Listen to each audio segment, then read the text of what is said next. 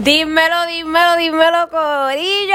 Y a continuación vamos a estar hablando del cuarto problema más común en lo que tiene que ver el bienestar sexual femenino. Vamos a hablar de dolor vulval y vaginal. Pues a continuación ah, se encuentran algunos de, los tipos más comunes de dolor vulval y, y vaginal que experimentan obviamente muchas mujeres. Número uno, la sequedad vaginal la sequedad vaginal. El dolor vaginal debido a la sequedad en el canal vaginal es bien común y puede remediarse obviamente fácilmente con el uso de una crema humectante o un lubricante. Obviamente, aparte de la sequedad, muchas mujeres experimentan también la picazón, el ardor, dolor o, opresión durante obviamente actividad sexual. Eh, una de las sensaciones generales de la presión a menudo acompaña a la sequedad vaginal la sequedad vaginal puede ser causada por niveles bajos de estrógeno como resultado del parto, la lactancia materna, la menopausia. So, natural o inducida quirúrgicamente o por otros factores como la falta de excitación, el estrés, algunos medicamentos y pues los anticonceptivos hormonales y el tabaquismo. Bien importante la sequedad vaginal también tiene que ver mucho cuando fumamos. El uso de un lubricante a base de agua, pues obviamente te puede ayudar con la sequedad vaginal.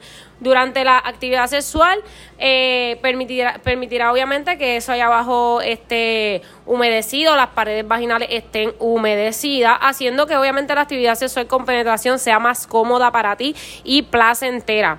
Obviamente para la sequedad vaginal, intensa, que es demasiado de fuerte, se puede usar un humectante vaginal de forma regular, obviamente para reponer la humedad en las paredes vaginales y ayudarla a recuperar la elasticidad perdida durante todo ese tiempo que llevamos dañando nuestra cuchita. Eh, le puse cuchita de nombre. Número dos, y bien importante, las infecciones vaginales. Obviamente una infección vaginal puede causar dolor vaginal, una infección puede causar, eh, que puede ser causada, este, discúlpeme, puede ser causada por bacterias, como por ejemplo la vaginitis eh, bacteriana, que obviamente es un hongo con una candidi, candi, candidiasis, discúlpeme, esa palabra tan mala de decir, eh, o un parásito, obviamente, como lo, lo es la, discúlpeme, como lo es la tricomoniasis, una infección de transmisión sexual. Así que si obviamente no tienes ninguna infección de, obviamente transmisión sexual, no te preocupes por esto. Eh, obviamente es importante que una mujer busque tratamiento con su proveedor de atención médica. Eso siempre, siempre, siempre tienen que recurrir a su médico antes de utilizar cualquier producto de Pure Roman. Así que si nota un olor, secreción, picazón o cualquier tipo de irritación inusual que no desaparece, busca ayuda con tu médico. Entonces, para ayudar a prevenir la pro... Perdón, me estoy quedando sin saliva, necesito agua.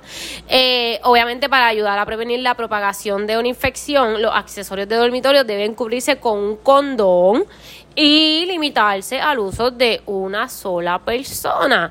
Así que si andas por ahí vagabundeando por ahí con cualquiera, puede también que tengas estos tipos de problemas como lo es la infección vaginal, pues no sabemos dónde el chico eh, tenía eh, el uso de su miembro.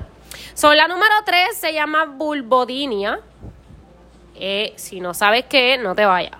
La vulvodinia se define como un dolor o malestar crónico de la vulva sin una causa identificable. So, la ubicación y la gravedad del dolor varía mucho entre, obviamente, muchas mujeres que padecen esta afección.